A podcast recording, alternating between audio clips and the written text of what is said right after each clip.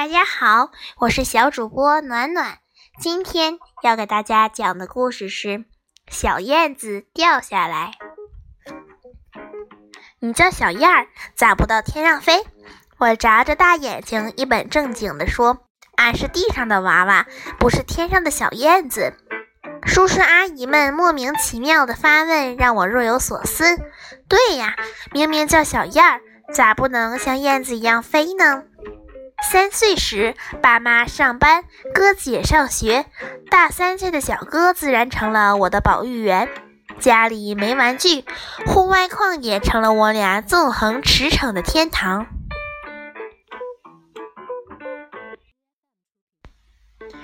百无聊赖地玩着，一见到鸟儿鸣转着从头顶掠过，就笨拙地学它们的姿势飞呀飞，边跑边喊：“小哥，小哥，快快让我飞起来呀！”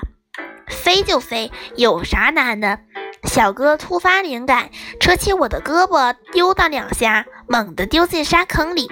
小肉球划着弧线坠落的刹那，我爆出咯咯的笑声。这一抛不打紧，我要求飞得更高更长。捣蛋鬼小哥兴致勃勃，屁颠颠约来小伙伴，大家都摩拳擦掌，跃跃欲试。小伙伴们分成两巴擂台赛，两人一组，架着我的胳膊奔跑着传给对方。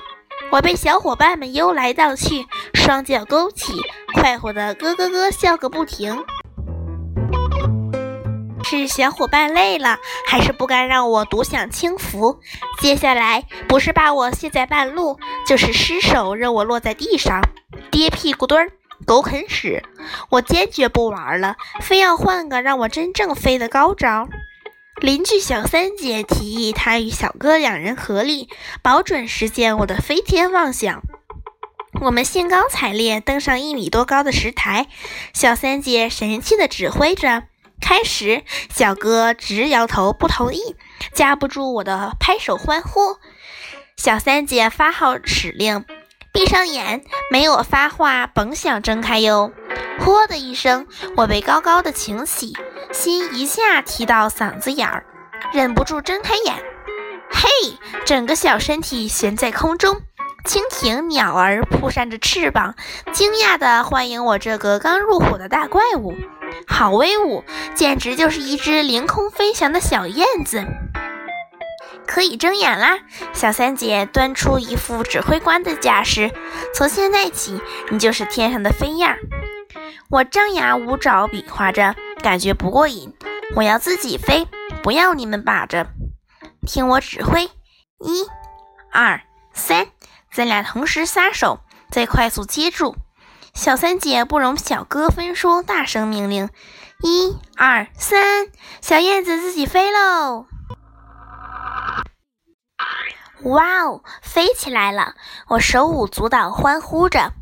巨大的人体小燕子在蓝蓝的空中俯冲而下，还没来得及享受腾云驾雾的感觉，扑通一声，我的下巴不偏不斜磕在一块三角形的石尖上。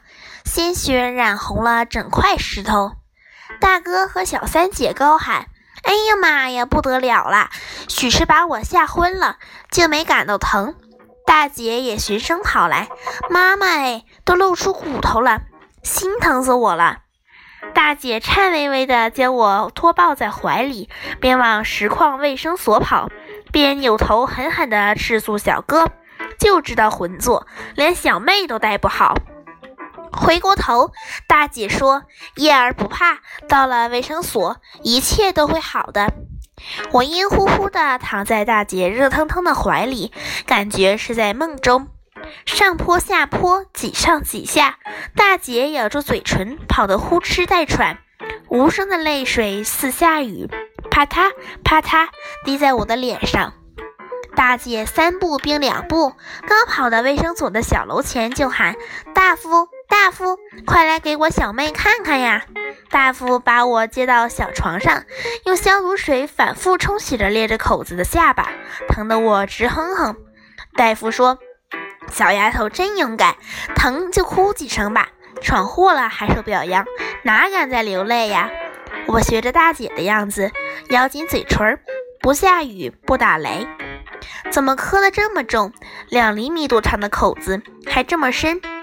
大夫没好气的训着：“都怨我那个弟弟。”我赶紧抢白：“大姐，是我是我偏要飞的。”包好伤口，大姐小心的背起我，再三嘱咐：“小心别碰着下巴。”大姐背着我，后背的衣服全湿透了。一排石头平房抓住我的眼球，实况商店。大姐忽地把我卸下来，从裤兜里掏出一个小手绢包。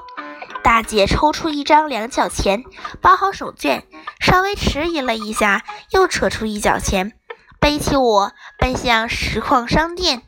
大姐大踏步迈进商店门槛，急巴巴请服务员阿姨拿一角钱橘子瓣糖。再称两角钱的小动物饼干，这可是我平日可望不可及的最爱哈！情不自禁将脸甜兮兮地贴在大姐湿漉漉的背上，生生触疼了下巴，一声也没吭。那疼了就吃点，谁要也不给哦！大姐边说边把装着糖果和饼干的纸袋塞进我的怀里。回到家，小哥缩在门后探头探脑。大姐摸着我的脸，叮嘱：“好好躺会儿。”跑出院门的大姐遥控小哥：“一定要照顾好妹妹啊！”大姐的语音未落，小哥嗖的窜进来：“咋样？要紧不？”小哥问道，眼珠子掉进了纸袋里。“没事儿的，小哥，给你，可好吃了。”小哥感激的接过一颗糖果，两块小饼干。我满脸幸福的蹦出家门。跑到隔壁老张大婶家门外，连喊几声“小三姐”，没人应。刚要推门，小三姐猫着腰，慌里慌张钻了出来，一个劲儿摆手阻止。她惊吁吁地说：“吓死我了！千万别告诉我妈呀！”“不会的，不会的，是我愿意的呀。”我赶紧掏出糖来，给你，可甜了。他怯怯地接过，眼睛直勾勾地盯着饼干袋。我大方地让他选两块喜欢的小动物，他惊喜得两眼放光。我俩背靠背倚在晾衣柱上，望着绚丽多彩的晚霞，把橘子糖砸得滋滋响。小三姐附在我耳边说着悄悄话：“那一跤摔得直了，还敢飞吗？”不等我答，她慌忙捂着嘴：“我可不敢帮你飞了。”吓死我了！可能也只能无数次在心中、梦里盼望着自己快快长出一双又大又硬的翅膀，如燕子那样矫健地飞过丛林、高山，飞向蓝天白云。